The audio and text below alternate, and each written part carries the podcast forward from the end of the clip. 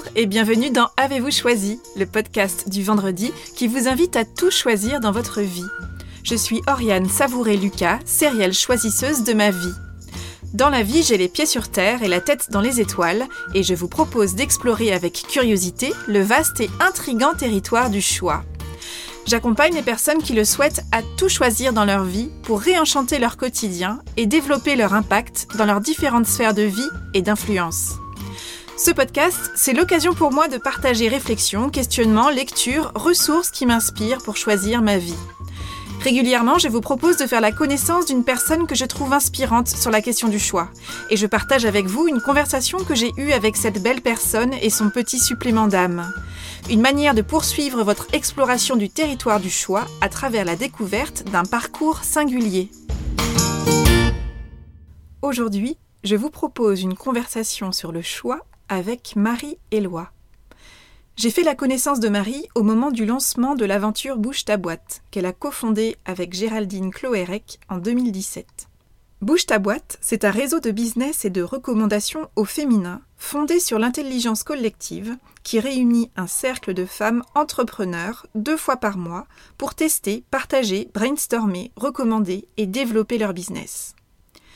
Plusieurs constats sont à l'origine de l'aventure Bouge ta boîte. Le premier, c'est que 80% des femmes entrepreneurs ne vivent pas de leur activité. Ces femmes n'ont donc ni indépendance financière, ni de réel impact économique, social, sociétal et environnemental. Il existe, par ailleurs, aujourd'hui peu d'exemples visibles de femmes dirigeantes d'entreprises auxquelles s'identifier. Et il existait des centaines de réseaux d'entrepreneuriat au féminin avant la création de Bouge ta boîte, mais pas un seul centré sur le développement du chiffre d'affaires. Bouge ta boîte est donc né du choix de faire bouger concrètement les boîtes, les vies et les lignes économiques et de l'envie de mettre la bienveillance au service de la performance individuelle et collective des membres. J'ai été embarquée par la détermination enthousiaste et pragmatique de Marie. Puis j'ai découvert son parcours inspirant. Car avant de cofonder Bouge ta boîte, Marie a été journaliste à RFI, présidente bénévole à temps plein de l'association d'une école Montessori qu'elle a créée, puis créatrice du réseau d'entraide Femmes de Bretagne. Oui, tout ça. Au fil des années et au gré de ses projets et de ses circonstances de vie, Marie a cherché des solutions pour lever les freins, construire et mettre en œuvre ce qui, selon elle, manquait sur son chemin et donc probablement sur le chemin d'autres personnes, pour continuer à avancer avec justesse. Marie a fait et fait régulièrement le choix de bouger les lignes concrètement par une action ambitieuse, enthousiaste et qui se révèle inspirante et fédératrice. Tout cela m'a donné envie d'avoir une conversation avec Marie pour parler du choix à travers son parcours, ses choix professionnels et plus globalement sur sa relation au choix. Marie a tout de suite été partante, tout engagée qu'elle est à valoriser les projets de cœur en toute sororité et sensible, je crois, à ma démarche de rendre visibles des parcours singuliers et des choix authentiques pour donner à entendre des parcours de vie qui peuvent résonner, inspirer, ouvrir la voie pour d'autres personnes. En avril dernier, j'ai donc rencontré Marie à Paris. À ce moment-là, Marie était en plein marathon et terminait une levée de fonds pour Bouge ta boîte. Un choix audacieux et engageant et une démarche laborieuse qui implique endurance, persévérance et force de conviction des qualités que Marie porte haut, le tout rehaussé d'un optimisme inspirant, nécessaire lors de cette plongée dans les profondeurs du monde des levées de fonds dont elle a découvert les codes en faisant, et où seuls 2,6% des fonds d'investissement sont attribués à des entreprises portées par une femme. L'énergie et la stratégie déployées au cours de ce voyage initiatique ont porté leurs fruits puisque la levée de fonds a été un succès pour toute l'équipe de Bouge ta boîte. Marie est une entrepreneure dans l'âme et une bougeuse de ligne. Elle ne s'arrête pas au constat de ce qui ne lui convient pas, mais s'interroge sur la solution qu'elle peut concrètement apporter. Marie se frotte à des mondes inconnus jusqu'alors pour elle et à leur code, au gré de ses projets et des incohérences qu'elle rencontre sur son chemin.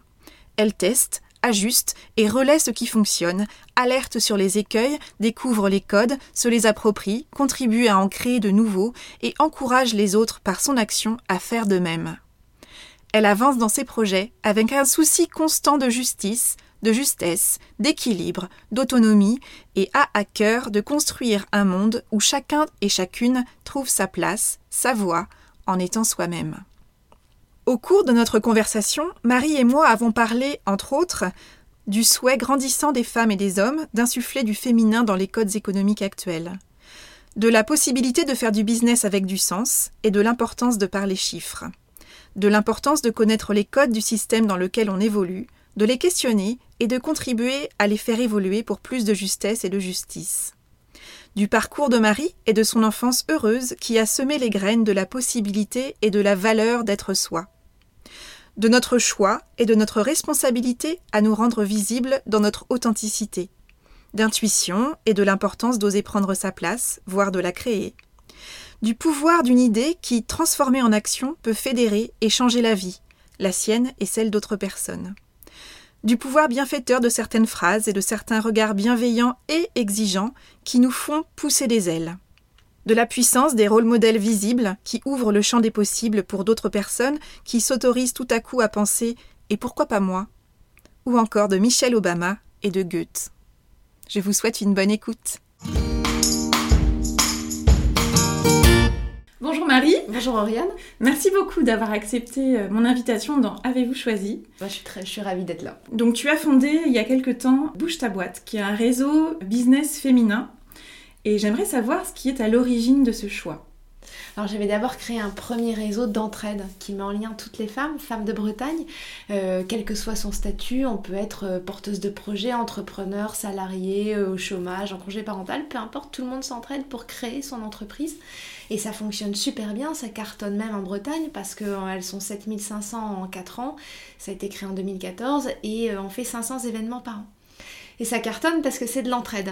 Mhm. Par contre, dès qu'il s'agit de parler d'argent, de prospecter, faire du business, je voyais plus grand monde. Et donc j'ai commencé à, demander, notamment parce que j'ai vu beaucoup de femmes euh, qui n'arrivaient pas à joindre les deux bouts, à, vivre de leur activité euh, mhm. parmi euh, les femmes de Bretagne, mais ça c'est partout ailleurs en France. J'ai commencé à demander, mais qui vit vraiment de son activité? Et là, j'avais peu de mains qui se levaient. Donc j'ai travaillé avec une chercheuse qui s'appelle Séverine Leloarn, qui est une chère femme et renouveau économique à l'école de management de Grenoble qui travaille aussi par exemple pour BNP ou le réseau Entreprendre. Et donc pour elle, en France, si on est entre 30 et 40% de femmes chefs d'entreprise, 80% d'entre nous, on ne vit pas de nos activités.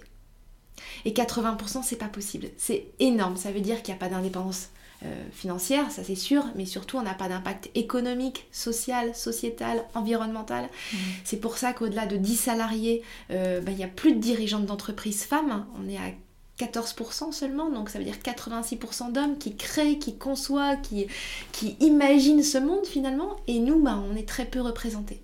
Or, ce qui, toutes les études le prouvent, dès qu'il y a de la, mixité, dès qu'il y a de la diversité, il y a de la performance, il y a de l'innovation et surtout du mieux-être et au bénéfice de toutes et de tous.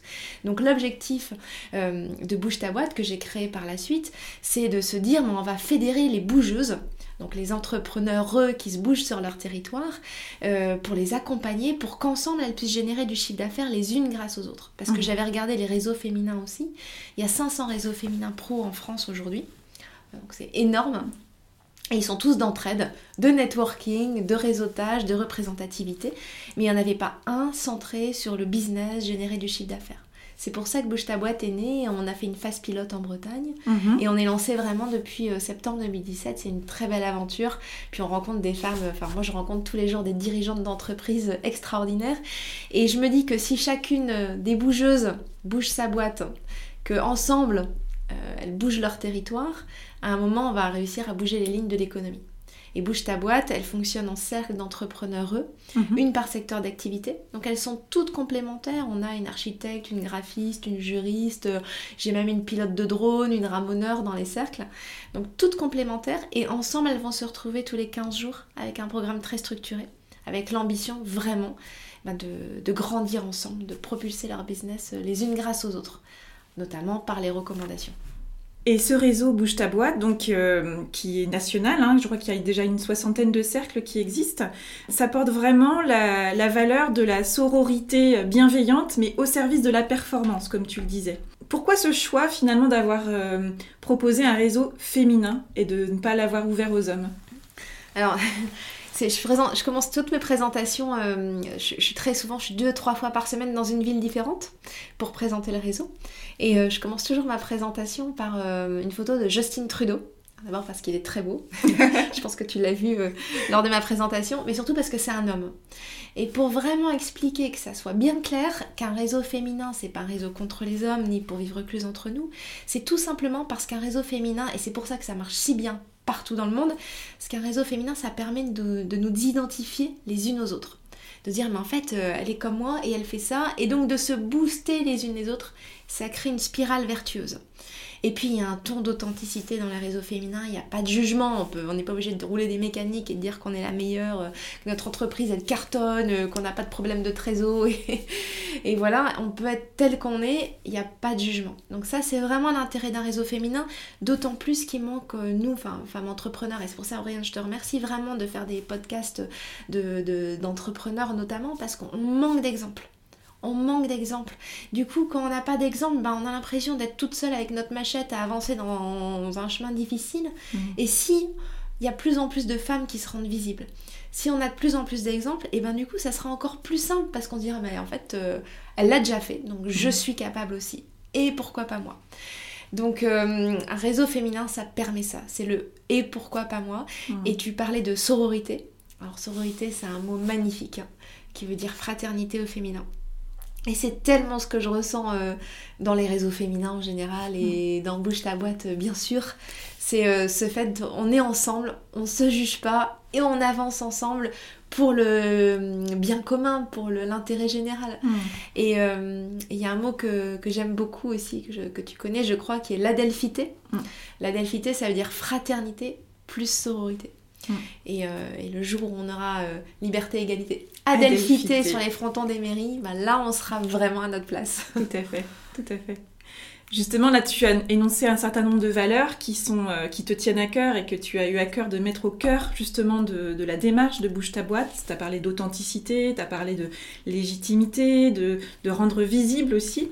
Euh, quelles sont les autres valeurs que tu as fait le choix de mettre au cœur justement de la démarche de Bouge ta boîte? Ouais, alors c'est pas que moi parce qu'on est toute une équipe. Aujourd'hui, on est 12 salariés. Euh, j'ai commencé Bouge ta boîte avec Géraldine Cloérec qui m'a dit mais je suis enceinte et j'ai dit mais et alors? De toute façon, je savais pas ce que ça allait donné, bouge ta boîte. Et euh, un an après, elle était à nouveau enceinte. Et en fait, je trouve ça génial de normaliser ça aussi. Mm. Donc dans les valeurs, il y a ça. Il y a euh, faire en sorte que c'est normal d'avoir des enfants, de pas en avoir, on s'en fiche en fait, mais mm. qu'on soit pas jugé, qu'on soit pas pénalisé dans nos carrières, nos envies, nos machins, parce mm-hmm. que justement, on a la chance d'être une femme. Mm.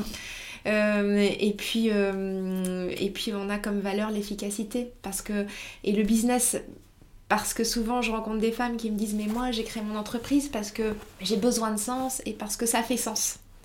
Et c'est merveilleux et j'ai jamais, enfin, pour l'instant, j'ai jamais rencontré une femme qui m'a dit moi j'ai créé mon entreprise pour le pouvoir ou pour l'argent. C'est pas ça hmm. notre moteur. Généralement, c'est le sens. Le problème, c'est que euh, l'entrepreneuriat féminin, c'est énormément de toutes petites entreprises et ça veut dire qu'il n'y a pas d'impact. Qu'on a du sens, mais on n'a pas d'impact.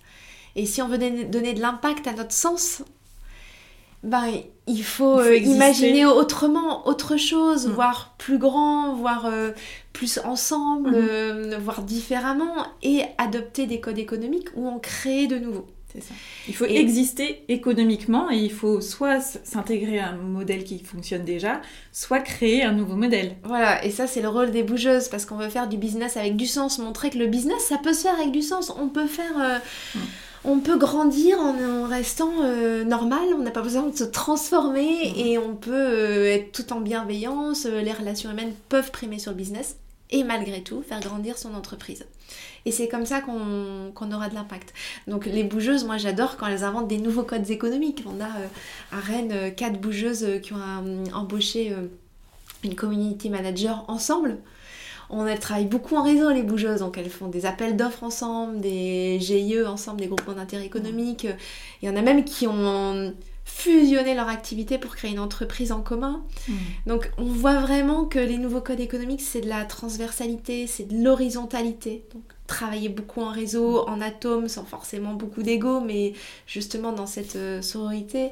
Euh, avec euh, nous, par exemple, chez Bouche on fonctionne en sociocratie, en intelligence collective. Tout ça sont des valeurs qui nous parlent à toutes, je pense. Mm. Et, et, ces nouveaux codes économiques sont vraiment importants. Parce que jusqu'à présent, tout l'univers économique a été construit, même l'univers législatif, tout, tout en fait, hein, a été construit par des codes uniquement masculins. Et on est tous composés de masculin et féminin. Mm. Les hommes aussi, ils ont du féminin. Et pour l'instant, il n'y a que le masculin qui était valorisé, notamment dans l'économie. Et nous, notre rôle, en tant que bougeuse, ben, c'est de hum, légitimer le féminin, d'en insuffler dans les codes économiques. Mm. Et euh, les hommes, ils y trouvent très bien leur compte aussi, parce qu'on on a tous envie de, de ce monde plus équilibré. Et de quelle manière est-ce que tu vois peut-être commencer à émerger des, des, pratiques parmi les hommes qui choisissent de s'approprier leur part de féminin dans leur culture de l'entrepreneuriat? Oui, bah euh, c'est très visible notamment dans les jeunes générations. Quand j'interviens dans des grandes écoles, euh, ils me disent, euh, nous aussi, hein, les réunions tôt le matin, tard le soir, le plus, les plus grandes gueules qui parlent, tout ça. Enfin, ils ont plus envie de ça. Eux aussi, ils ont envie de cette intelligence collective. Mm. Ils ont envie de, ben, de concilier vie pro, vie perso. Euh, mm. quelque cette chose qui se sont parfois interdites. Mm. Maintenant, euh, oui, c'est de, ne pas aller. Cloisonner en fait. Voilà, de décloisonner, ce qui a été longtemps cloisonné et, et, avec une identité qui pouvait varier selon la sphère de vie dans laquelle on évoluait. Soit à la maison, soit euh, au travail, soit euh, dans les relations sociales. On pouvait voir des visages différents selon l'environnement dans lequel la, personne, et souvent l'homme, évoluait.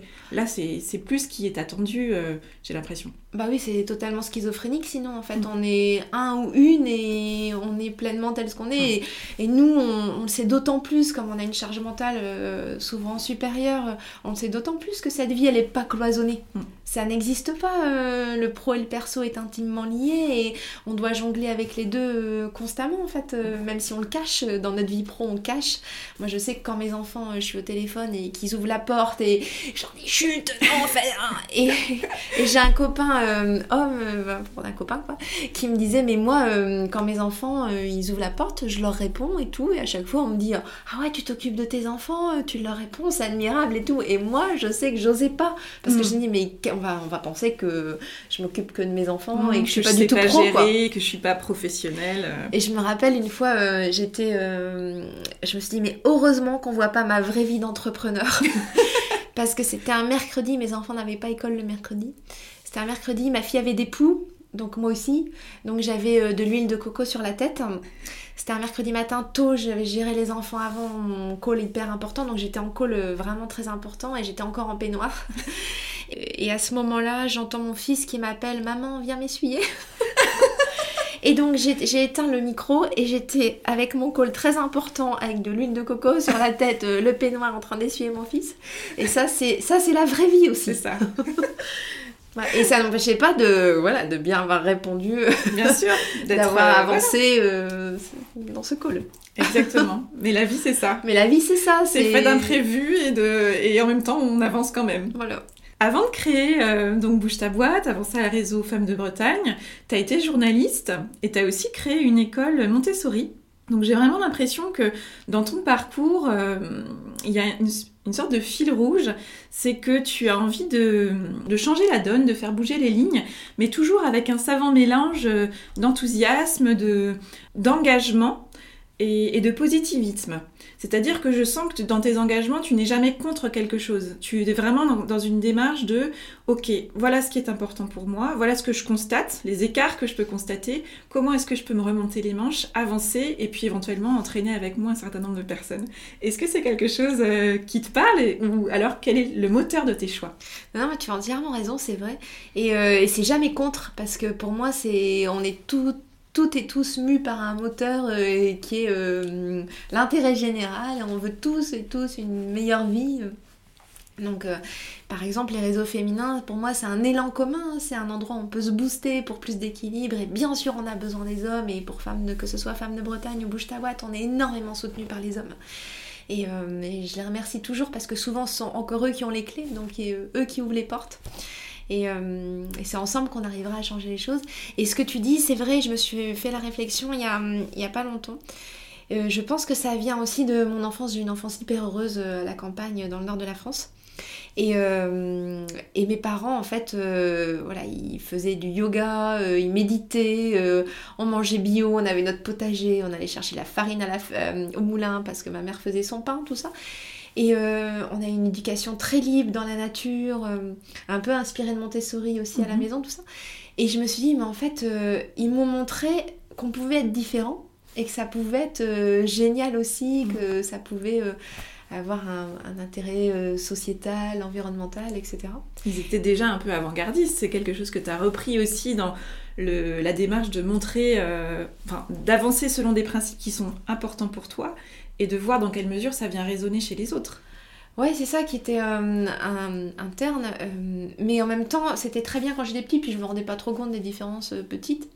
C'est plus adolescente où là euh, je me suis dit mais euh, oh, mon dieu là j'avais plus du mal à vivre tout mm. ça parce que aujourd'hui c'est très euh, c'est très normal hein, de méditer de faire du yoga c'est même, chouette c'est hype bon mais dans les années 70 80 franchement c'était mm. pas hype du tout dans le petit village où on habitait mm.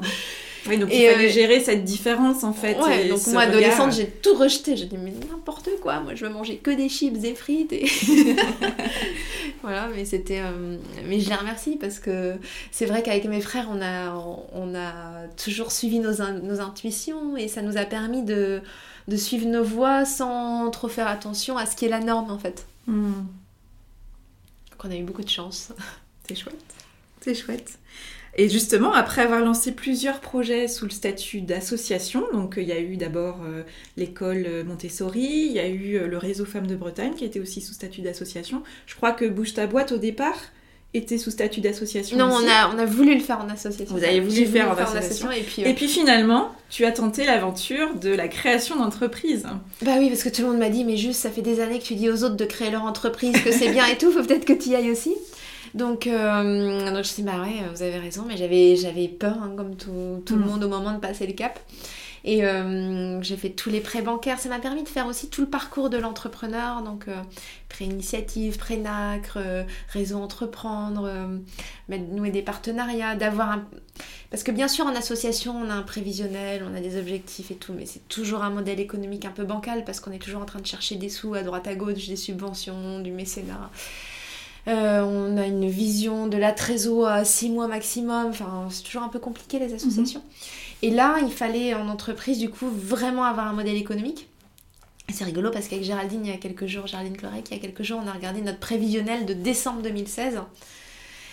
Et euh, en termes de nombre d'adhérentes, euh, nombre de cercles, on était pile bon en 2019. On avait vraiment bien vu la croissance.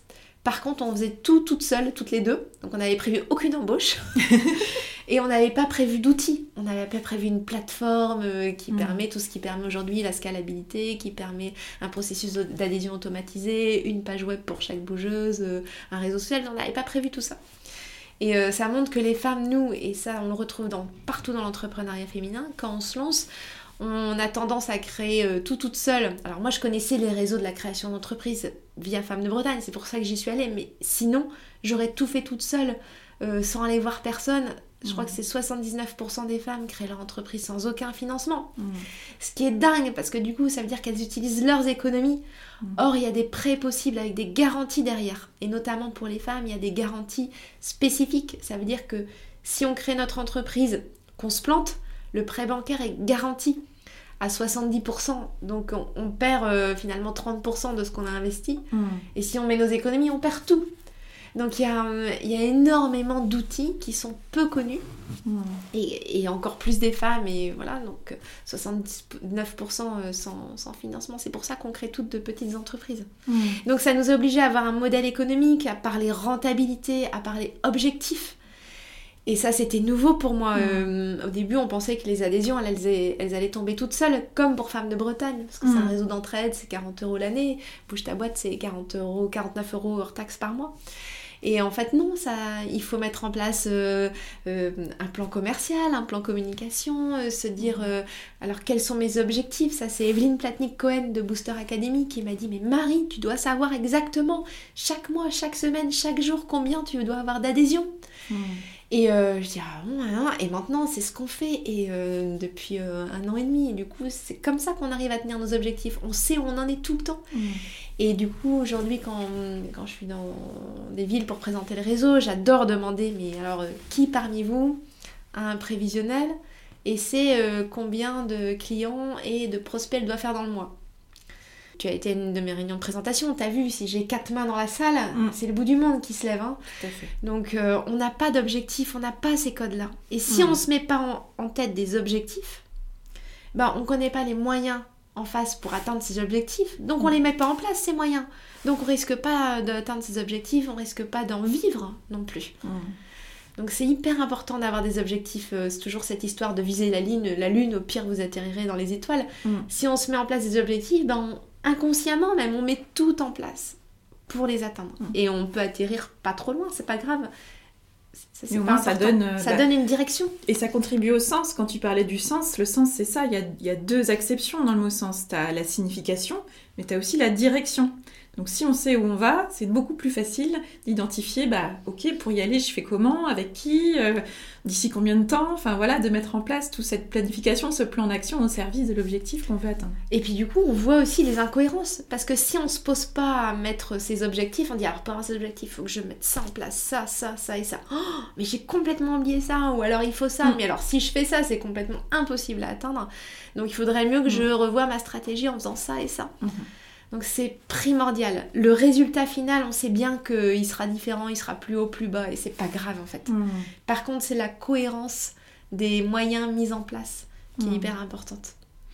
Dans ce que j'entends, je- j'ai le sentiment que ta mission, quelque part, c'est de, et ton envie, c'est de rendre visible justement des codes qui existent, de donner quelques clés et de voir, de proposer aussi aux personnes ensuite de voir comment est-ce qu'elles s'approprient ces clés-là, quitte à même les changer et à créer de nouvelles clés. Est-ce que c'est quelque chose qui, qui te parle? En fait, j'ai l'impression d'être un cobaye. euh, Oui, c'est ça. Tu es une Je me dis- testeuse et puisque tu as validé, Moi, je le approuvé, dis tu après. partages. Après, euh, ceux, ceux qui s'en fichent, ils s'en fichent. Bien et puis, euh, si ça peut aider quelqu'un, c'est chouette. Mm. Et puis, euh, peut-être que. voilà. Mais, euh, mais tu vois, pour, euh, pour l'école Montessori, franchement, je n'avais rien créé. J'avais aucune notion économique parce que, en tant que journaliste, surtout de société et internationale, l'économie, ça nous passe vraiment au-dessus de la tête. En tout cas, moi, ça me passait au-dessus de la tête. Euh, et en même temps, avec l'école, j'ai compris qu'on pouvait, à partir d'une idée, créer quelque chose, fédérer, changer la vie de personnes, voire d'enfants, etc. Et ça, j'ai adoré faire ça. Après, euh, Femme de Bretagne, je l'ai créé parce que euh, j'aurais jamais osé pousser la porte d'un réseau. J'aurais jamais. euh, pour moi, c'était trop élitiste, j'y avais pas ma place, ou euh, c'était pas pour moi en fait. Donc je me suis dit, ça serait super un réseau où, où de bienveillance, où on peut venir tel qu'on est et tout le monde est accepté et, et on s'entraide. Et en fait, bah, il y en avait plein comme moi qui avaient envie de ça. Mhm. Et bouge ta boîte, je me suis dit, mais c'est pas possible. Moi aussi, l'argent, c'était compliqué. Nous, les femmes, mettre de la valeur sur nous, c'est compliqué. De se dire, on vaut ça et on a cette valeur-là. Et ça, c'est tout le poids historique et culturel qui l'explique. hein, De mettre de la valeur sur nous, c'est difficile. Parler d'argent, c'est difficile. C'est aussi le poids historique qui est là. Se vendre, c'est difficile. Là Mm. aussi, euh, il y, a un- il y a un poids culturel qui est fort. Et euh, typiquement, euh, euh, comme je vois beaucoup de femmes qui font plein de choses bénévolement et qui vivent pas de leur activité, et moi c'était pareil. L'école, j'étais bénévole présidente pendant 5 ans. Et en parallèle, euh, j'étais au RSA avec deux enfants toute seule. Mhm. Il y a quand même un truc qui va pas rond, quoi. Donc, Mhm. à un moment, t'as plus le choix et tu te dis, bon, ça c'est pas juste, c'est pas logique, et c'est pas comme ça qu'on aura de l'impact. Et le problème, c'est que les femmes, on est toutes comme ça. Je crois qu'on est 60% de la population active dans le monde. On détient 1% de la propriété. C'est pas normal. C'est pas juste, c'est pas équilibré. Quand c'est pas équilibré, c'est pas bon. Mhm. Donc il faut changer ça. Et bouge ta boîte, du coup, là, j'ai appris les codes économiques, les objectifs, euh, l'intérêt, que c'est pas ça l'argent, que c'est une énergie, que ça nous permet de Oui, grandir ça ensemble. circule. C'est un moyen. C'est un moyen. Et là, je suis en train d'expérimenter, d'expérimenter un nouveau truc. Bon, c'est encore trop frais pour le partager, mais c'est la levée de fonds. La levée de fonds, c'est une catastrophe aussi chez les femmes. Le jour où j'ai lancé ma présentation pour lever des fonds, parce qu'on a fait une première levée de fonds l'année dernière, mais qui était assez simple parce que c'était des business angels, ça a été très vite. Là, c'était une vraie levée, c'était six mois où je me suis cognée au plafond de verre pendant six mois. Le jour où j'ai lancé ma présentation, il y avait une tribune des Sista, euh, des femmes que j'adore, qui disaient euh, euh, aujourd'hui en France, seuls 2, je crois que c'est 2,6% des fonds d'investissement sont attribués à des entreprises portées par des femmes. Donc 97,4% des entreprises uniquement masculines. Et là, on se rend compte aussi du déséquilibre parce que les startups, euh, les, les entreprises euh, innovantes, avec un impact fort social, sociétal, ce sont les entreprises qui construisent le monde de demain. Si on n'est que 2% de femmes, c'est compliqué. Enfin, en tout cas, 2% des fonds attribués à des femmes. C'est pas très représentatif. Bah, c'est compliqué. Le monde de demain, il va encore être déséquilibré. Donc, on a besoin de prendre notre place. Du coup, je me suis vraiment amusée à faire cette levée de fonds en ayant pas mal de cheveux blancs quand même parce que c'était vraiment difficile. Mais je me suis vraiment amusée à me dire en fait, c'est possible. Voilà les codes. Voilà comment euh, les, se approprier, voilà comment on peut les casser, voilà comment on peut changer des hmm. choses. Donc la suite, ce sera sûrement euh, quelque chose dans ce domaine-là, on verra. Et justement, sur tout ce parcours de création d'entreprise pour Bouge ta boîte, et puis avec euh, bah, les modalités et les codes que tu as appris à, intégrer euh, et, avec lesquels tu, voilà, apprends à, à jongler quelque part, avec quoi de nouveau tu ressors de cette expérience jusqu'à présent? En fait, j'ai l'impression que c'est un, chemin qui se poursuit. Je sais que ça fait bizarre de dire elle a été journaliste, ou j'étais journaliste, puis une école, puis un réseau d'entraide, un truc business. Et en fait, c'est toujours le même chemin. C'est, euh, comme tu le dis si bien à chaque fois, c'est trouver sa voie. Et, euh, et cette voie, elle est. Euh, pour moi, elle est, comme tu disais, sur changer les choses en ayant toujours ces valeurs d'entraide, de bienveillance, d'autonomie, parce que Montessori, c'est l'autonomie, la confiance en soi pour les enfants. Mais Femmes de Bretagne et Bouge ta boîte, c'est ça aussi. Mhm. Et euh, pour les femmes, et, l'objectif, c'est euh, un monde où, chacun trouve sa voie aussi. Mhm. En tout cas, euh, voilà, et à mon petit niveau, ouais, voilà, à mon petit niveau, c'est ma contribution. Et, et ça, c'est parce que je le ressens profondément. Tu mhm. disais, trouver sa voie, bah, finalement, c'est suivre son intuition. Et, et l'intuition, plus on arrive à l'écouter, plus elle nous guide facilement et, et en, fait, moi, l'intuition, je pense que je l'avais petite. Je pense qu'on l'a toute euh, petite, cette, intuition qui nous tient en trip, qui nous dit que ce qu'on fait, c'est juste, que ce chemin, il est juste. Je pense que ça, euh, on l'a tous petit. En tout cas, moi, je l'avais forte euh, petite. Mm. Et puis, je l'ai perdue, en fait. Je l'ai mm. perdue avec le système scolaire, avec tout, hein, ouais, ce poids historique, culturel, les livres, les films. On a peu notre place. Hein. Mm.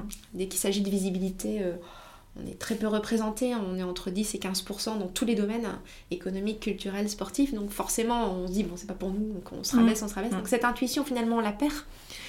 Et puis je l'ai retrouvée en voyageant. J'ai beaucoup voyagé avec euh, RFI, Radio France Internationale. J'étais dans, une cinquantaine de pays. Donc quand on perd complètement ses repères, quand on est en voyage, on perd complètement ses repères. Et du coup, bah, la seule chose à laquelle on peut se raccrocher, finalement, c'est notre intuition, c'est nos tripes. Et il m'est jamais rien arrivé de grave. Hein. Et pourtant, je voyageais toute seule. Il m'est jamais rien arrivé euh, de foncièrement grave. Parce que j'ai beaucoup, j'ai beaucoup appris à écouter cette intuition. Hmm. Et euh, je pense que quand je revenais, je pense que dans le dans l'entrepreneuriat, c'est pareil, il faut écouter cette intuition. Mais c'est pas facile de la retrouver. Quand je revenais en France, bah, je la reperdais. Dans le brouhaha du quotidien. Bah, parce que je retrouvais les codes et donc je me fiais aux codes plutôt qu'à mon intuition. Hmm. Et à chaque fois, je repartais, je me disais, mais quel bien-être hein. Mais pourquoi j'ai pas ce bien-être? Mais je travaillais, donc j'étais pas en vacances, donc euh, mm. c'était pas une question de travail ou pas travail. Je me disais, mais qu'est-ce que je me sens bien en fait? Et mm. à chaque fois que je revenais en France, je... ça se reverrouillait. Et j'ai compris qu'en fait, c'était lié au fait que je n'écoutais pas mon intuition ici. Et petit à petit, ben, je me suis forcée à l'écouter, à l'écouter, à l'écouter. Euh, et, aujourd'hui, je me dis toujours, est-ce que c'est juste par rapport à moi avant euh, la hmm. plupart des décisions, sauf quand je suis énervée, fatiguée, il n'y a plus rien, j'écoute plus rien. Hmm. Mais quand je suis à peu près lucide, je me dis, est-ce que c'est juste pour moi? Est-ce que mon intuition est la bonne? Et, c'est là où je suis vraiment moi, où je me retrouve euh, comme petite ou comme à l'étranger. Hmm. Et je pense qu'il faut que nous, les femmes, on arrive à réécouter notre intuition parce qu'on a vraiment été coupé de ça en nous, en nous, en nous demandant avec des injonctions de euh, ben, on n'est pas belle telle qu'on est. Parce que quand on regarde les magazines féminins, franchement, la plupart, c'est euh, il faut teindre ses cheveux, se maquiller comme ça, euh, vous mm. êtes trop grosse. en gros, c'est quand même des injonctions qu'on a en mm. permanence, hein, qu'il faut qu'on. Et puis qui sont généralement assez subtilement distillées, c'est-à-dire que c'est jamais très pas vous êtes pas belle, c'est voilà. Euh, si vous faites cette coiffure là ou si vous maquillez comme ça, enfin la plupart des magazines féminins euh, c'est quand même ça. Hein, mm. Et puis quand je vois euh, les autres femmes, même dans le métro, je me dis mais le temps qu'on passe à modifier notre apparence pour être conforme à des codes, mm. alors qu'on est juste génial tel qu'on est, les hommes tu les vois ils sont bruts quoi, ils sont mm. tels qu'ils sont. Et euh, on les aime tels qu'ils sont. Et nous, nous, on aurait besoin aussi qu'on Mm. nous aime tels qu'on est. Mm. Et, et du coup, on nous dit toujours que tel qu'on est, ben, c'est pas assez bien. Et comme euh, en termes de visibilité, ben, on est peu représenté, on se dit mais c'est parce qu'on n'est pas assez bien. Mm. Et en plus, on n'a pas notre place parce qu'on le voit euh, au plus haut niveau, on n'a pas notre place souvent. Donc on a l'impression d'être rabaissé à chaque fois, donc du coup on se coupe de notre intuition aussi. Alors que si on suivait notre intuition, on serait tel qu'on est vraiment Mm. et on, est accepté. Et plus il y aura de femmes à des postes de décision, je sais pas si je suis claire, mais plus Si, il y aura si, de si, femmes à des postes de décision, plus il y aura de femmes à la tête de- d'entreprise, plus on pourra être nous-mêmes. Et euh, ça sera euh, très bien. Oui. On pourrait être tel qu'on est, différente, colorée, euh, euh, tel qu'on est, voilà, Mm. sans se modifier tout le temps, sans essayer de ressembler euh, à des codes économiques ou à des, des postures qui ne sont pas les nôtres, parce qu'on Mm. pense que ce sont celles-là qui font sérieux, parce qu'on pense que ce sont celles-là qui permettent d'ouvrir les portes du pouvoir.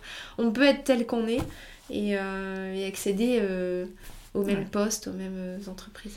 Dans ce que tu dis, j'entends qu'il y a finalement une res- responsabilité collective et une responsabilité individuelle à rendre visible euh, ce qui existe parmi les modèles euh, bah, économiques et dans lesquels les femmes évoluent, dans lesquels les, femmes prennent leur place.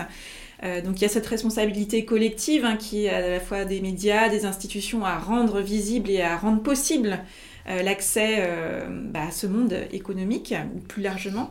Et puis j'entends aussi la responsabilité individuelle de chacun de chacune euh, de se rendre visible avec authenticité, avec euh, entièreté, je dirais, euh, tel qu'on est, euh, et de prendre la responsabilité justement. De, de- Oui, je sais plus que- combien de centaines d'années il faudrait pour qu'on soit à, à l'égalité euh, dans le monde professionnel. euh, J'ai plus les chiffres en tête, mais c'est 2 ou 300 ans. Mm. Donc, euh, si on veut vraiment bouger les choses, il faut tous s'y mettre. Mm. Hommes et femmes, on a effectivement cette responsabilité parce que c'est au bénéfice de toutes et de tous ce monde ça. équilibré. Et puis, on pense à nos enfants, bien sûr. Mm. Et puis là, il y a une urgence en plus environnementale. Donc, euh, plus on sera, nous, présente, plus euh, on arrivera à changer les choses dans ce domaine-là aussi. Et euh, effectivement, euh, c'est de l'intérêt général de se rendre visible. Donc, pour les femmes, pour les hommes, de leur accorder cette place-là ou de leur dire, vas-y, euh, mets-toi en lumière, en- Mm. les encourager. Mm. Ça, c'est vraiment Mm. important qu'on soit encouragé par notre entourage, qu'il soit professionnel ou personnel. Et puis par euh, les institutions, les médias, euh, on sait que par exemple dans la catégorie patron l'année dernière, dans les personnes les plus médiatisées, catégorie patron, il y a eu 1% de femmes. Mm. Ça c'est pas possible, ça veut dire que les médias ont une responsabilité. Euh, les institutions, les prix, les conférences, on- ce n'est plus acceptable aujourd'hui qui est euh, euh, des conférences sur l'entrepreneuriat ou euh, des comités euh, qui soient uniquement hommes blancs de 50 ans. Il faut de la diversité ethnique, sociale, de genre. Euh, Ça, c'est plus acceptable aujourd'hui. Un monde qui n'est que cloisonné, qui ne représente qu'une minorité euh, de notre monde. Et puis pour nous, les femmes, effectivement, il faut se rendre visible. Alors je dis souvent, si si vous le faites pas pour vous, faites-le pour les autres parce que c'est de l'intérêt gé- l'intérêt général. Souvent les femmes elles me disent oui mais il y a mieux que moi, il y a plus légitime, mais pourquoi moi? Enfin t'es sûre? Mm. Puis moi je cherche pas à être visible et tout. Très bien, mais comme on est toutes comme ça, parce qu'on a toutes été éduquées comme ça, et ben du coup on n'est pas visible. Et les autres derrière elles s'imaginent pas que c'est possible. Donc c'est notre responsabilité à chacune de nous rendre visible. Bien sûr qu'on s'en fout, on s'en fiche, euh, euh, c'est pas notre ego, c'est pas pour flatter notre ego, c'est tout simplement pour qu'il y ait de l'équilibre et pour euh, tracer la voie pour les autres, pour être locomotive pour les autres. Et, euh, et c'est ça qui compte. Ouais. Puis il y a deux enjeux qui sont intrinsèquement liés. C'est l'enjeu de la légitimité. Tu l'évoques en disant que les- ces femmes qui disent bah non, bah, pourquoi moi Il y en a d'autres qui sont mieux que moi. Et cet enjeu d'identification. C'est-à-dire que pour que quelqu'un puisse s'identifier, il faut que quelqu'un se soit senti suffisamment légitime pour aller dire voilà ce que j'ai fait. Je vous dis pas que c'est ce qu'il y a de mieux à faire, mais en tout cas moi je l'ai fait et je voudrais vous montrer que c'est possible. Oui, c'est ça. En fait, euh, l'histoire des femmes aujourd'hui dans le monde économique, c'est le serpent qui se mord la queue. Parce qu'on me dit toujours oui, mais les femmes, elles ont pas confiance en elles, machin, machin. Et en fait, c'est juste une question de légitimité. Bien sûr qu'on n'a pas confiance en nous si on nous montre pas que c'est possible, Mm. qu'on se sent pas légitime. Donc plus on sera collectivement en train de mettre des femmes en avant, de les rendre visibles, et plus nous, chacune individuellement, on se, mettra, on se rendra visible, plus d'autres se sentiront légitimes et à un moment donné on arrivera euh, à ce qu'il n'y ait plus de question de Mm. légitimité. Mm. Mais la question de l'entrepreneuriat ou de l'intrapreneuriat ou de la promotion au sein des entreprises, mais c'est juste une question de légitimité. Mm. C'est je me sens pas légitime parce que ben il y en a peu devant moi et parce que mm. parce qu'on me met pas en avant non plus. Mm. Donc c'est l'histoire du serpent qui se mord la queue, donc à, chacune et chacun d'entre nous de, de en ce sens. Il y a un, point autour de la notion de légitimité euh, et d'identification, c'est euh, l'importance d'avoir des, des, mentors aussi, de voir, euh, de, de, pouvoir s'associer à euh, ce qui est possible de faire, d'avoir euh, peut-être en tête euh, dans notre cercle proche, mais aussi à travers les médias, des personnes qui, représentent un chemin possible, hein, qui ont ouvert des voies, qui ont inventé ce qu'il y avait à inventer éventuellement au fur et à mesure de leur parcours. Quels sont toi les mentors que tu as, que tu as eu sur ton chemin jusqu'à présent? Mais énormément, et hommes et femmes, les deux, vraiment énormément. J'ai été tellement aidée. Dès que je vois que, euh, même à des moments hyper difficiles où j'ai vu qu'on me fait croire en moi, et des fois il suffit d'un encouragement, hein, parfois ça a été juste une phrase, mm. et ça m'a permis de faire un bond en avant spectaculaire mm. parce que j'ai vu qu'on avait cru en moi et qu'on pensait mm. que j'étais capable de faire ça. C'est pour ça qu'autour de vous, euh, encouragez les femmes autour de vous, et les hommes aussi bien sûr, mais encouragez-les parce que des fois il suffit juste d'un regard bienveillant ça veut pas dire de dire oui à tout, euh, c'est merveilleux tout ce que tu fais, non, mais un regard bienveillant, exigeant et de dire oui, bah vas-y, si t'as envie, fonce et puis tu vas apprendre et, construire en marchant. Mm. Et sinon, c'est rigolo en parlant de mentor parce que j'étais, euh, j'ai eu la chance d'être à Bercy mardi dernier où il y a eu euh, Michel, Obama, Est, intervenu. Alors, je sais pas combien on était, une dizaine de milliers de, spectateurs et spectatrices. Mais c'était juste incroyable de voir cette femme qui a quand même changé le monde, mm. qui a changé le monde par, euh, en tant que rôle modèle, euh, femme, noire, euh, au plus haut niveau, mm. de pouvoir First Lady, etc. Parce qu'elle intervenait dans le cadre de la sortie de son livre Devenir, enfin Becoming. Et c'était c'était extraordinaire de, de la voir. Et surtout, il y avait à Bercy une atmosphère de sororité, d'adelphité très forte parce qu'on rigolait tous en même temps. On, était, on est tous sortis plein mm. d'espoir et d'envie de changer le monde parce qu'elle nous a transmis son énergie, mm. sa force. Ça, c'était euh, vraiment magique à voir. Oui, parce qu'en plus, elle se... son message, c'est de dire en, quoi moi, une femme ordinaire, je me suis inscrite dans un parcours qui, lui, s'est révélé extraordinaire et en quoi euh, je vous partage mon parcours pour vous dire que c'est possible. Parce que son livre, c'est ça qu'il dit finalement. Hein. c'est euh, comment est-ce que euh, je suis née dans un pays et dans une famille où on avait un certain nombre de codes, mais j'avais pas tous les codes. Et puis petit à petit, au fur et à mesure de mon parcours, des gens que j'ai rencontrés, tu parlais de l'importance des rencontres, eh bien, je me suis dit que c'était possible et que je pouvais avancer. Et puis parfois, la vie a plus d'imagination que nous. Et voilà où j'en suis. Cette énergie, c'était aussi euh, sa simple présence. Ouais, c'était senti que ça avait généré de l'énergie. Il y a celle qu'elle a donnée, ah, il y a celle qu'elle a transmise et celle que les gens se sont appropriées avec laquelle ils sont repartis. C'est ça qui était énorme. C'est l'espoir qu'elle a donné à tout le monde, en hmm. fait. Ça, c'était vraiment beau. Quel conseil que tu donnerais à une personne, une femme ou un homme, qui choisit de se lancer dans l'entrepreneuriat aujourd'hui? Euh, c'est toujours difficile de donner des conseils, mais euh, ce, que, ce que je retiens de ce que j'ai pu voir euh, chez les femmes ou chez moi, c'est d'être entourée, de s'entourer au maximum. Parce que souvent, on pense quand on crée son entreprise qu'il faut protéger au maximum son idée par peur qu'on la pique, etc. Alors, la première chose que j'ai retenue, la première chose, c'est que si nous, on a une idée, ça veut dire qu'il y en a 10 000 autres sur Terre qui ont la même idée au même moment. Mm. et que hum, si on va avoir un temps d'avance et être le plus juste, il faut vraiment en parler au plus de monde possible. Et puis retenir que ce qui nous correspond. Mais malgré tout en parler parce que du coup en étant entouré, donc les réseaux de la création d'entreprise, mais aussi son entourage proche, son entourage professionnel, c'est que du coup en en parlant on va vraiment ajuster l'idée au plus près. On va avoir des nouvelles briques qui vont s'ajouter parce qu'on n'a pas pensé à tout. On va se dire, on va éprouver l'idée. Et donc, euh, quand on a une idée, il faut en parler, en parler, en parler, en parler. Et puis, euh, et c'est comme ça qu'on arrive à suivre le chemin. De toute façon, quand on a une idée, au final, l'entreprise, elle est complètement différente. Mais elle, parle comme, elle part quand même de cette graine. Enfin, c'est la même différence entre une graine et une fleur, ou une graine et, et un, et un arbre en fait. C'est mm. complètement différent, les deux mm. sont différents. Mais, c'est né de la graine. Ouais, voilà. Et ça, c'est parce qu'on s'est irrigué euh, de, euh, de notre environnement, de notre écosystème, mm. comme une plante, qu'on arrive à créer euh, l'arbre magnifique à la fin. Donc c'est savoir poser des questions, savoir partager son idée, la tester avec son entourage, mais aussi identifier, j'imagine, enfin savoir s'entourer, identifier les personnes qui vont éclairer notre, notre réflexion, notre.